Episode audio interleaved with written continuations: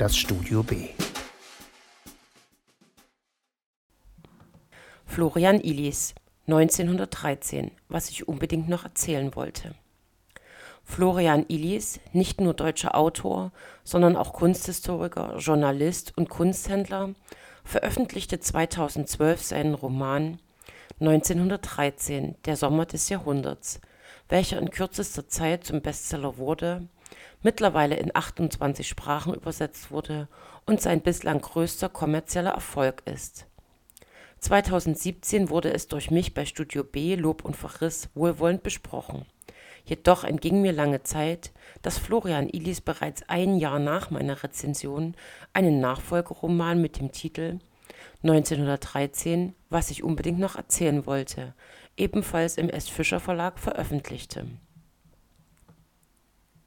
Wir tauchen also erneut ein in das Vorkriegsjahr 1913, in dem uns Florian Illis, wie auch schon im Vorgängerband, anhand meist kurzer Anekdoten in die umfangreichen Kreise, bestehend aus Künstlern, Musikern, Literaten, aber auch Politikern einführt.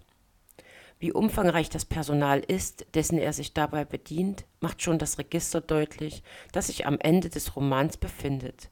Und ja, um bei der Wahrheit zu bleiben, auch die Handelnden aus dem ersten Band werden hier aufgeführt, wobei die Schnittmenge der Personen, die in beiden Romanen vorkommen, sehr hoch ist.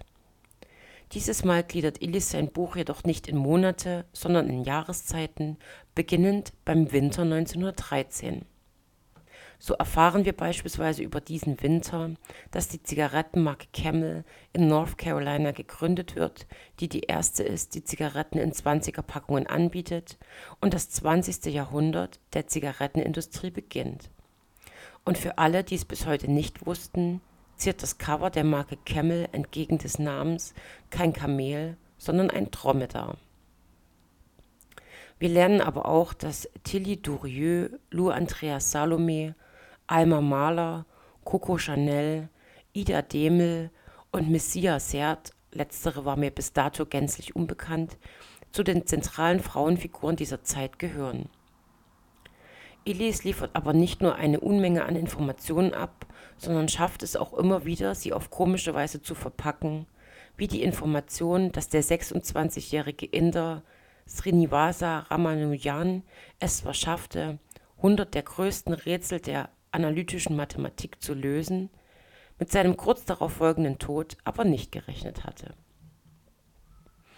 Oder als weiteres Beispiel, Zitat, 1913 ist das Jahr, das das 19. Jahrhundert und das 20. Jahrhundert unauflöslich miteinander verbindet. Kein Wunder, dass deshalb am 29. April 1913 Gideon Sundbeck das Patent für den Reißverschluss erhält Darüber hinaus erfahren wir, dass die Neurasthenie nicht nur die Krankheit des Jahres 1913 ist, eher undefiniert und für jedwedes psychosomatische Unwohlsein und Nervenleiden steht, so dass viele der großen Dichter wie Rilke oder Kafka sich die Diagnose gleich mal selbst stellen, sie aber in der Literatur auch viel Spott auf sich zieht. Und apropos Rilke. Seinem Running Gag, den es auch schon in Der Sommer des Jahrhunderts gab, bleibt Illis sich auch in diesem Band treu. Er lautet ganz einfach, Rilke hat Schnupfen und verweist natürlich auf seinen stets kränkelnden Zustand. Während der Chemiker T.L. Williams im Frühling nicht länger mit ansehen kann, dass seine Schwester unglücklich in ihren Chef verliebt ist und daraufhin Kohlenstaub und Vaseline mischte, wodurch er die Wimperntusche Mascara erfand, was nicht nur zur Folge hatte, dass seine Schwester ihren Chef eroberte, sondern auch, er mit der Firma Maybelline den Weltmarkt, veröffentlichte einige Zeit später Blanche. Butt in Amerika den Ratgeber mit dem Titel Don'ts for Husbands, der schon damals den wichtigen und revolutionären Rat beinhaltet. Zitat Hören Sie auf, sich die ganze Zeit Gedanken über Ihre Gesundheit zu machen. Wenn Sie wirklich krank sind, suchen Sie bitte einen Arzt auf, anstatt die Frau an Ihrer Seite die ganze Zeit mit Vermutungen darüber verrückt zu machen, was Ihnen eventuell fehlen könnte. Amen. Es ist diese Fülle an Ereignissen und Informationen, die Florian Illis zusammenträgt, die dieses Buch so lesenswert machen. Neben zahlreichen Erfindungen und Patenten dieser Zeit, über die Illis uns in Kenntnis setzt, führt er uns auch das Leben der großen Dichter, Maler und Musiker vor Augen.